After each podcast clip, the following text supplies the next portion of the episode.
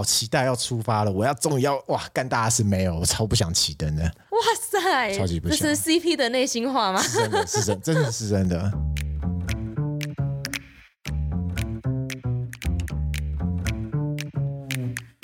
Hello，欢迎来到山水户外，什么都可以聊的户外平台。这里是户外人说说。Hello，大家好，我是 Alison。台湾屋脊中央山脉近年来呢，非常多的神人山友们挑战中央山脉大众走。那不管是几天的行程啊，还是说你要分几段走，主要呢，我觉得都还蛮考验山友们对路线上的判断、水源、食物上的分配啊，甚至到每天行走距离跟宿营点的规划，都要非常的精确。那就在今年四月呢，轰动我们登山界。哎、我刚刚是用我们吗？我自认为自己登山界太好笑了。好，轰动全登山界，打破中央山脉大众走纪录的神人 CP，他仅用十四天呢就完成了这整趟的旅程，甚至他是使用了独攀无补给的情况下。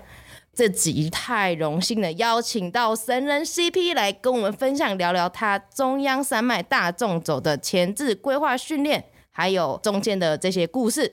Hello CP 你好，嗨，我是艾克 CP，然后各位听众大家好。先请你用三个词形容你自己。呃，这题很难的，我其实想了一下下，对，然后三个词，我觉得第一个应该是开放。开放，就是说，我觉得很多事情是保持开放性的态度，因为我们家庭教育大概是蛮自由开放的，所以我们不会去设限很多事情这样子。嗯哼，对。那第二个应该是干劲，充满干劲。干劲，对，嗯、就是说，当我想要做这件事情的时候，其实我觉得热情干劲去把它完成，这个算是我一个人生当中一直都有的一个特质。这个特质会让你去完成你想做的每一件事情。对。然后也延续到第三个，我可能会用坚持。当我想要完成一件事情的时候，我设定好目标，我会蛮坚持，我要把它给完成。这样一直以来都这样，不管是工作还是生活，还是呃今天要聊到的爬山的内容，其实我觉得都有存在蛮多坚持的一个成分。所以你三个形容词就是开放然后干劲跟坚持。对。嗯真的是蛮符合我对你的了解。有有有有有有有 不管是从以前学生的时候从事的运动然后到了创业然后又到了现在的爬山每一次的攀登对自己的行程的规划啊或者是不断的在精进自己的装备我都觉得太厉害了。对其实我觉得登山跟创业或是生活，我觉得都是蛮像的，就是你要去有一些目标，你要去规划，你要一直让自己成长进步，然后进而去达到你在那个环境或那个领域想要做到的事情。我觉得其实都是类似的。所以你的血液里面有一种魔人的特质，我觉得魔人吗？就像我们有些干一些奇怪的事情，没错，我觉得通常就是这种很不可思议，或者是别人觉得办不到的事情的这些人呢，都会有一个魔人特质。我承认了，我承认，对，就通常会设定一些很奇怪，就大家说你你你疯了吗？或是说为什么要这么累？或是你到底在坚持什么？这样子，嗯，对，包含这一次的行程，其实很多人是要我打消这个念头的，可是就。我觉得我可以再去坚持下去，再去 try try 看，然后不要去觉得好像自己是不可能，别人说不可能，那你就认定不可能这样。别人说不可能，我就觉得我可以啊这样。那你其实也有一种反骨的特质哎。我我想要证明给别人看，这件事情是可被执行的。我想要证明说你的论点不一定是对的。对，我个人有一个这样的特质，我不会用空的东西去反击你，我会实际的真的拿出强而有力的证据，然后有逻辑的去推翻这件事情。这场大纵其实就是这样，就是我用一个很缜密的计划，大家会看到我写的一些文字，就是我是有准备才去的，我不是像大家讲的，突然说要中央山脉大众走，然后又要爬那么快啊，背那么少，就随随便便就去爬这样子，不是，其实是做了非常多的。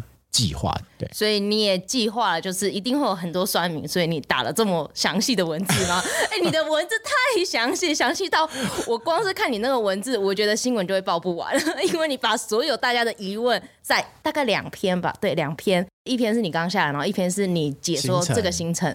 用了两篇的文字，就把所有人对你的疑虑跟酸民的酸言酸语就，就就让他们闭嘴了。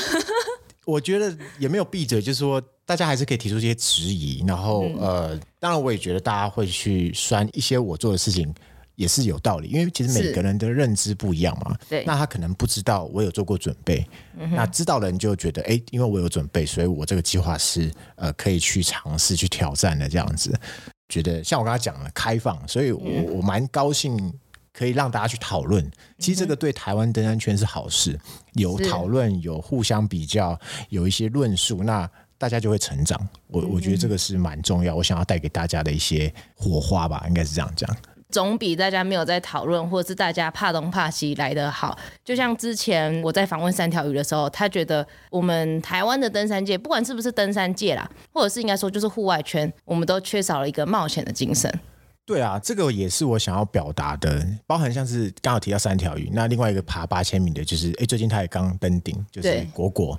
我上有有有聊过天，他也是说他想要把这个冒险，即使他以后不爬八千了，嗯哼，但他也会想要继续。耕耘推广台湾人去冒险的这件事情，我这次这趟计划，其实我觉得也有很大的成分在里面。就是说，不要觉得好像看起来不可能，嗯，那你没有去尝试过，你怎么会知道说这是不可能的？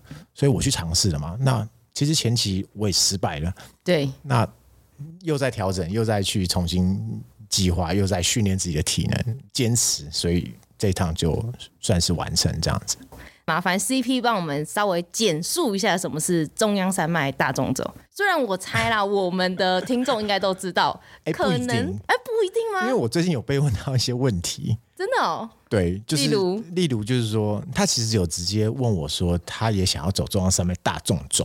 嗯，一些网友来问，嗯哼。那他自己又说他从来没有爬过百岳，然后我想说，嗯，你是要说阳明山大众走，还是什么大众走？对，我就觉得好像有些人对于中央山脉大众这个词好像也没有到很了解。甚至有人说，哎，需要走十四天这么久哦，还被讲说走这么久，真的假的？真的我也看到一少数这些 回应这样子。哇，哎，那些粉丝怎么来的啊？这我蛮好奇的。哎，我从新闻来的吗？对，有些是蛮蛮多是看新闻报道，然后会有这些回应，所以我觉得也不一定大家都理解。对，那其实台湾有座山脉，如果要这样讲的话，中央山脉是其中一个，然后它是最长的一个山脉。那台湾的越界就会把它切成六段。就是北一二三，南一二三这样子。通常在爬山的人，爬白岳人会把它分段走，就一段一段走。那大众走就是说我一次把它给走完这样子，所以它就相对来讲，一般要爬可能三十到四十天不等。对，那这次就是比较快完成这样子。在这个中央山脉，就是从北走到南就对了。对，从宜兰出发，然后一直走到高雄，大概三百多公里。对，真的好远哦！每次一讲都觉得 我都要哭了。为什么走那么远？我看到你眼角泛泪了。哎、欸，我真的现在每讲一次，我真的还是 会有一个笑死，好累哦。为什么要干这种事？我觉得说不定等你多讲几场，或者是多录几个音的话，你应该就哦三百公里这样。哎、欸，我觉得没有，我觉得没有。我现在就是还是蛮激动。其实我现在已经下山了，嗯，但是我现在要回想起那一些事情，我还是会很身临其境。那是因为什么样的事情你会想要挑战中央山脉大纵走，而且你还自己设了十四天？呃，对，其实是我爬山大概三呃四年多，跟大家蛮像的，就是我想要完成百越，就在一百颗山头，嗯，大家都想要从第一座，然后一直爬爬到第一百座完成。我其实跟大家都一样。嗯，那后来爬到大概。第，我想想看，大概第几座？大概是七十几座吧，七八十座的时候，我开始觉得好像快完成了，可能剩二十座、二十趴，那好像没有那个动力。对，我一直觉得登山最快乐的事情是在爬上三角点山顶的前十分钟，那时候最快乐，因为你觉得哇，这么辛苦，我终于要到了，好爽，快到了。但当你站到三角点，跟那个牌子拍完照之后，那感觉就会全部消失，你没有那么快乐。反而你会想啊，我等下下山膝盖会痛，我等下下山我还要开车很远，好累，好想睡觉，肚子好饿，就是不是登顶前那那段快乐。完成百岳这件事有点像，我快完成了，我就觉得好像停留在这里。我要完成不完成，其实都是早晚问题。那它没有挑战性，第一个它没有挑战性啊，第二个好像就是这点在这个时间点停住，蛮快乐的这样子。对，那当然我是一个蛮目标导向的人，所以我想说，那这个目标我没有的话，我是不是要找下一个？可能像蛋糕，目标就是一种蛋糕，那我是不是要找下一块蛋糕来吃？诶，就想到哇。中央山脉大纵走是一个很有难度，然后很有挑战性的事情。嗯、那加上说时间，我希望可以参考过去前人的记录，那有没有可能用更快的方式完成？嗯，才有了那个十四天的计划这样。所以你是看着别人的记录，然后把自己的体能啊，然后推推推，大概大概对沙盘演练，键盘爬山爬一爬，看一看，哎，十四天有机会这样子。那你为什么又想挑战无补给？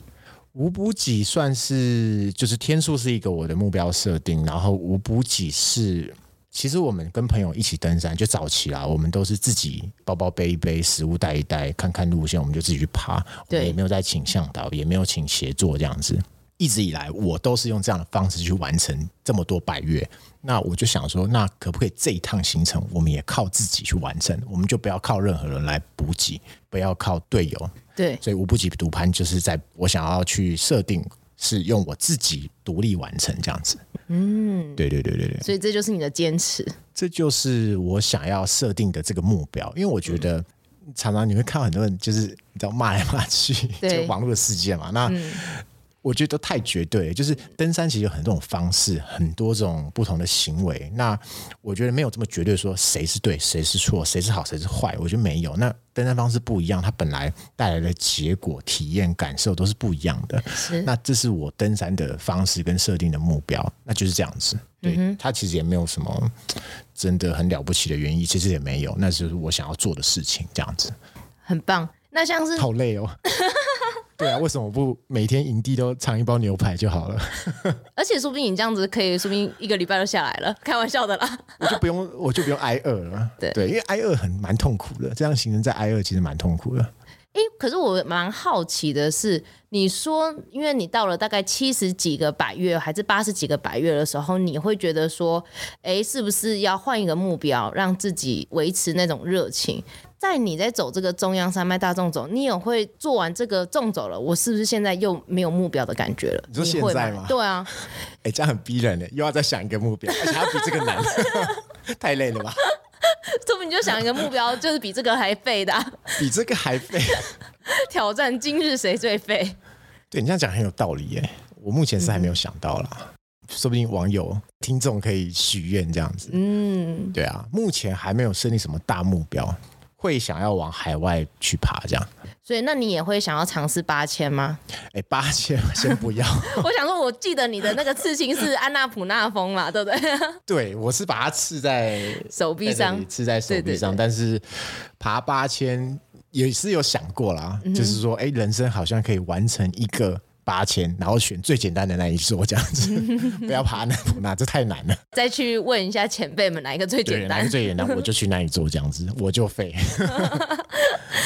那像是在这个行程的规划，你是有问过哪几个前辈吗？或者是哪几个前辈觉得他们分享的很受用，或者是比较深刻的记忆的？通常爬山找资料，我们不会去找太久远的，比如说那可能是二十年前的记录，那那就没意义了，可考。对，那也不会没意义啦。就是说，但是可能跟现况会不太相符。那我就是找最近，嗯、包含像是呃陈嘉文，嘉文一个前辈，他是二十七天，然后还有邱玉涵，嗯，对嘛，他是守三十天，哎，他也是独盘，也是很厉害。这样，呃，主要参考的是就是过去十七天的那个记录，雷力哥跟敌人这样子。其实他我没有去访问过他们，嗯，对，因为他们知道在网络上其实蛮完整的，所以我就一直参考他们的记录，就倒背如流这样子。不过我必须讲，实际上你听别人讲路况，其实都不是最准的，嗯、最准的就是你自己去走。所以后来就还是把这些路线大部分是有自己亲身去走，这样子会比较了解。所以这就是你的前置的作业，你有先去走过某些。段？有，其实大部分我都走过了。嗯、哼哼对，大概有百分之九十有走过，百分之十没走过。那是哪一段是你没有走过的？呃，那一段是嘉明湖南二段最尾巴，从向阳山要去下到南横。现在最近南横开通嘛，很多新闻。嗯、那嘉明湖过了向阳山岔口之后，其实它有一条路可以直接下到南横。就不是到传统的嘉明湖登山口，嗯、对，那一段是我没走过，然后超级难走，这样子，我就觉得我要死在那了。对，因为那边都是很难走的崩壁，然后没有人在走，所以那个路基非常不明确，然后又很多的碎石坡，那那个碎石坡又完全没有绳子，然后非常多的石铺，然后石铺是没有指标的，而且那已经算末段，就是说是所行的后半段，我想说应该会。越走越轻松，就没有那边超级难走，就是你很崩溃这样子，然后差点迷路，然后我在那边是我那趟行程里面摔最多次的一天，我那天大概摔了可能有二三十次，然后最后真的是摔出登山口这样子，摔出南横，这这因为那没有人在走，所以你眼前是一大片的芒草。因为芒草会割嘛，对。对啊，所以你看我脸上有一些伤，有时就是那一段也是有割到脸这样子，然后就摔出去这样，一就一倒了这样，啊、没事这样，我真的是摔出这样，我不知道不夸张，我在出登山口，那已经我知道路在我眼前，但我看不到，因为你前面是一个很高大的芒草。然后我的身体，因为我要钻出去，对，所以我身体大概是我头跟脚我是躺平的，就钻钻钻钻钻钻钻钻钻，然后钻到那个头跟脚已经是我已经是很像那个 breaking 的姿势，然后我就卡在中间，动都动不了，有点头下脚上。哇塞，那盲草听起来真的很密耶，就很密啊！明明就知道你已经在侦探口，可是你出不去，而且你也听到车声，你也听到人的声音，对，你出不去。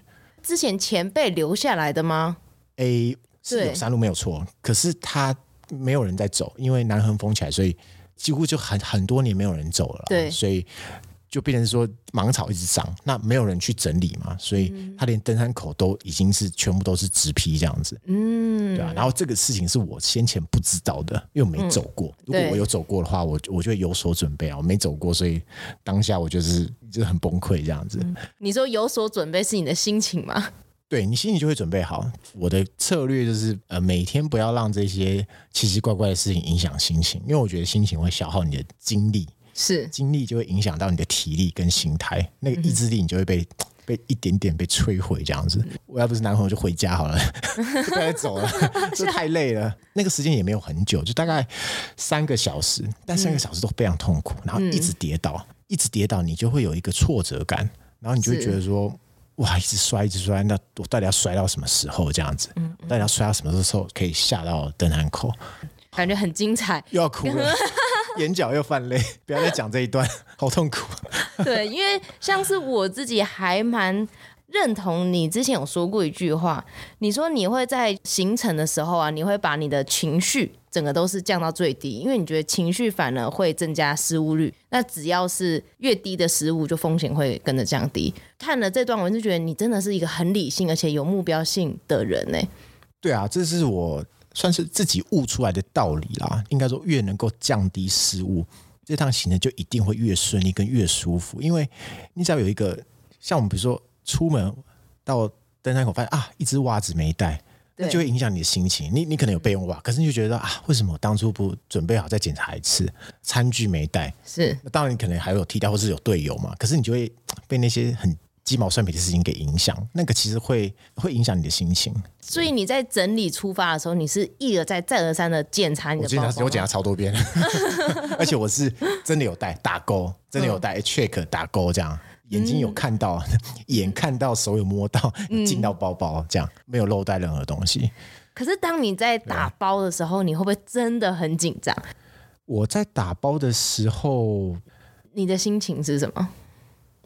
不会，因为我这一趟算是蛮紧凑，因为要去十四天嘛，所以一些前置作业都要有点忙啊，所以打包其实也算是蛮忙碌的。我最紧张其实是到登山口的时候。紧张感一次涌上嘛？对，前一天倒也还好，就要一直调试。我其实有一直调试心情，而且你要一直跟自己对话，不是说你已经走过两次，你要走第三次就比较轻松。没有，其实这三次我在前置作业到我真的起灯的时候，都要一直给自己有一些建设性的心灵鸡汤，嗯哼，对自己熬了很多汤，鸡汤在 给自己喝，然后呃，因为每一次出发都很痛苦，我其实必须讲，我其实很不想去，因为我知道第一天最累，而且接下来就是永无止境，每天都很累。你在打包，其实就等于你要出发，所以你要一直去调试说放宽心，放宽心，很累，没关系，就是头过身就过，你要一直给这些这种很正向的话，不然你。很容易就放弃了，打包那么烦，然后又这么累，那算了，下一次再出发好不好？这样，你可能就会有这种念头，但不行，你你就是要一直给自己一些正向的力量，这样。时间快要到，你反而其实是越想逃避的。对啊，当然啊，真的假的？我跟我想象中的就不太一样。没有说什么好好期待要出发了，我要终于要哇干大事没有？我超不想启灯的。哇塞，超级不想。这是 CP 的内心话吗？是真的，是真，真的是真的。对，可是就是因为害怕嘛，其实就害怕，因为它很难很累，所以你害怕了。嗯哼。但你又要硬着头皮出发，所以这也是为什么我我之前有提到说，我觉得因为正因为这件事情有有有挑战性，然后它会让你害怕。那害怕之后，你又必须鼓起勇气去面对。那我觉得这个这些勇气才是真的能彰显你去面对这个价值。如果如果这个山它不会让你感到害怕，那你其实你不需要鼓起勇气，我就去就好了嘛，我完成就好了。嗯，我不需要熬那么多鸡汤喂自己，然后哇，真的要要要很有勇气的去面对这样。登山这件事情能够使人成长的一个呃，我觉得蛮有意义的地方。那像是你前两次啊，你是因为什么原因而撤退，嗯、或者是你在什么点你就决定我不要继续走？你的停损点是怎么设的？呃，前两次都是受伤，那都是脚部受伤，嗯，所以我有提到登山最重要的其实是脚，是，所以脚受伤不能走，那你就是不能走了，你就是要撤退了，就这样子，其实蛮单纯的。第一次是脚的大拇指指甲翻掉哦，对，所以那就很痛啊。然后其实你再走可能会蜂窝性组织炎，是，所以我我就不走了。那第二次是膝盖外侧，呃，我们讲的那个跑者膝，嗯，对，就是有点像是呃髂胫束症候群。造成摩擦，然后让膝盖痛。不过我不是这个原因啊，但是我就是膝盖外侧非常剧烈的疼痛，然后下坡每一步都很痛，是没有办法忍受的。嗯，然后我就撤退这样子。第三次是怎么样去准备？因为你会不会也会想说，那我这次会不会又受伤？对，所以我针对这两个，我有做了事前很多的训练跟改善。嗯哼，所以脚趾甲的问题我改善了，然后膝盖的问题我也找到原因，然后用训练的方式去修正它，所以我不会再膝盖痛这样。嗯，然后请教很多物理治疗啊，运动伤害，运问很多朋友，然后真的找出原因，也找到怎么训练好这样子。呃，训练的部分，我其实大部分是直接上高山练，就是说用实际的高山的纵轴去练我的体能，然后我的一些压力测试，就是比如说常常会看到影片，就是三天的行程我走一天这样，所以就做个压力测试，然后连走三天都很快。那其实这本来就是我。大众走里面会遇到的，走很快，是但是要连续走，而且要维持体能，所以我大部分是用高山来练。那平地的话，我做蛮多重量训练的，然后有针对一些登山会用到的肌群，比如说呃三头肌。那三头肌其实就是我们撑登山杖会用到的地方。嗯哼，对，呃，你就要多练你的三头肌大过于二头肌，因为登山主要登山杖是三头。嗯、哦，原来我就会针对这些登山用像。以前重训，男生都很喜欢练胸肌，对，腹肌，呃，六块肌，胸肌要大，没有，这登山都用不到。是，对我，所以我就那段时期我是不太练这两个部位。我以前也会练，可是登山那段过程就没有练。我反而就是练多练阔背、上背。男生最喜欢练腿，但是你必须要用腿嘛，所以我就针对很多下肢去做训练。但我的训练大部分是来自于实际走高山。不管是高度也好，呃，训练的那种脚感也好，应该是比较雷同、比较相似的。对啊，你常常会听到丹丹姐有一句话，就是说爬山训练最好的方式就是爬山。是对，这个算是有几分道理啦。中央山脉大众走这个过程中啊，有没有一些很有趣的事情可以跟我们分享？可能大家会看到我在天池山庄演讲的影片。郑重声明，我在在此郑重声明，那个不是 say 好的，嘿嘿那个真的是我走到那边，然后突然那个管管理员说：“哇，哎、欸，晚上七点登山安全教育讲座。平常都是我讲，欸，你刚好在这里，你来讲一下好了啦。嗯、你你现在在干大事，欸，你来讲。这 样我说哦哦好啊，这样。所以我后来就是七点晚上七点跟在大厅跟山友分享我的装备这样子。嗯、那我不知道有人会录影，所以那是不小心意外被 PO 上 YouTube 这样子。哦，原来。然后我想说哇，后来讲完还想说哇，我现在粽子，我居然还要。兼着分享开演讲这样子，我也也太累了吧？那天是我睡最少的一天，嗯，我整个时间最睡最少的一天，因为隔天很早起。要分享啊，因为晚上七点啊，然后到八点，然后又有一些人来来问嘛，我我就会每个都尽量回答他们，那就弄弄九点多，大概快十点才睡吧，然后隔天两点就起来了，对啊，真的很累，蛮酷的啦，我也觉得蛮蛮蛮酷，但我觉得很好，因为可以跟大家分享一些。呃，轻量化装备的东西，我我觉得是蛮好的。然后第二个应该是水路新闻报道是有应该有一直听到水路这些事情，因为我隔天其实演讲的隔天睡觉的地方被水路攻击这样子，这个是我事前规划没有设想到的地方。我不知道我要睡的地方这么，应该说我知道水路，但我不知道它这么猛，这么饥渴，它就是整个晚上头伸进我的帐篷，把东西咬出来。你就没办法好好睡觉，对啊，真的很夸张，真的很夸张，对。会不会是因为这阵子在那边能高的人太少了，所以他们太饥渴？我觉得不是耶、欸，是他们本来就这么猛。我就是那一区特别，对啊，特别那么大胆，不知道刻了什么东西，这样子，很可怕。就是特对，他真的是特别大胆，因为其他地方我有住过，其他地方两三次，生性没有这么凶猛。那天状况是这样，他头伸进来，因为我帐篷没有拉链，所以他一开始先咬我包包，然后我觉得帐篷快垮了，然后赶快起来把包包护住，嗯、就没有被他咬走。那后来又在睡嘛，所以他就把我放在旁边已经湿掉的我的衣服，那套衣服就是外套、长裤、帽子，全部咬出去，是全部咀嚼了一番之后呢，嗯、就我发现，我其实我也不知道为什么发现，我我现在想想也蛮奇妙，我就赶快冲出去。我是爬出去捡，后来隔天我还有点闪到腰，就爬出去捡完 之后，我就发现，我靠，我的衣服全部都是水路的口水，对，然后黏黏滑滑湿湿的，然后我就赶快去溪边洗，这样子，哎，还好没有破，还有没有破，然后洗完之后发现洗不掉，我怎么洗都是滑滑湿湿黏的，就很恶心，那就没办法嘛，我我就要再回去帐篷，那回去帐篷我就想想不对啊，那他一定还会再来咬。所以我就求救隔壁的山友，还好有人住在那边，嗯，然后我就拜托他们让我放包包跟衣服，然后隔天我再拿出来，把这些沾满水路口水的衣服穿起来，很臭，真的很臭。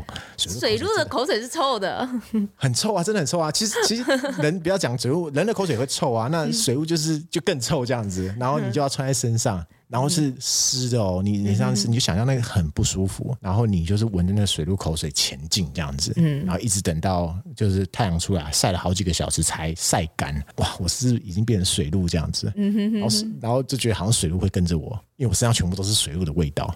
那那个味道就不会散了吗？哎，就是等太阳出来，它把它晒晒蒸发，那些会蒸发掉了，才比较没味道这样。哦，很痛苦，那天我超想放弃了。可是你应该不会因为这个放弃，不然太好笑了。比起前两次脚受伤，没有，因为那那才第五天，我想说第五天就放弃不行，你得回去被笑。Oh.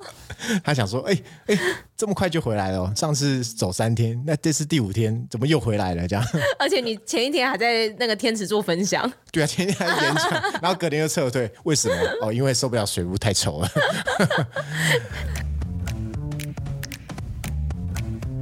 你知道你那时候在赖我的时候啊，对你也是打我的本名。因为我们刚刚在讨论说，到底要叫我什么这样？对对对，叫你起兵呢，还是？尴尬，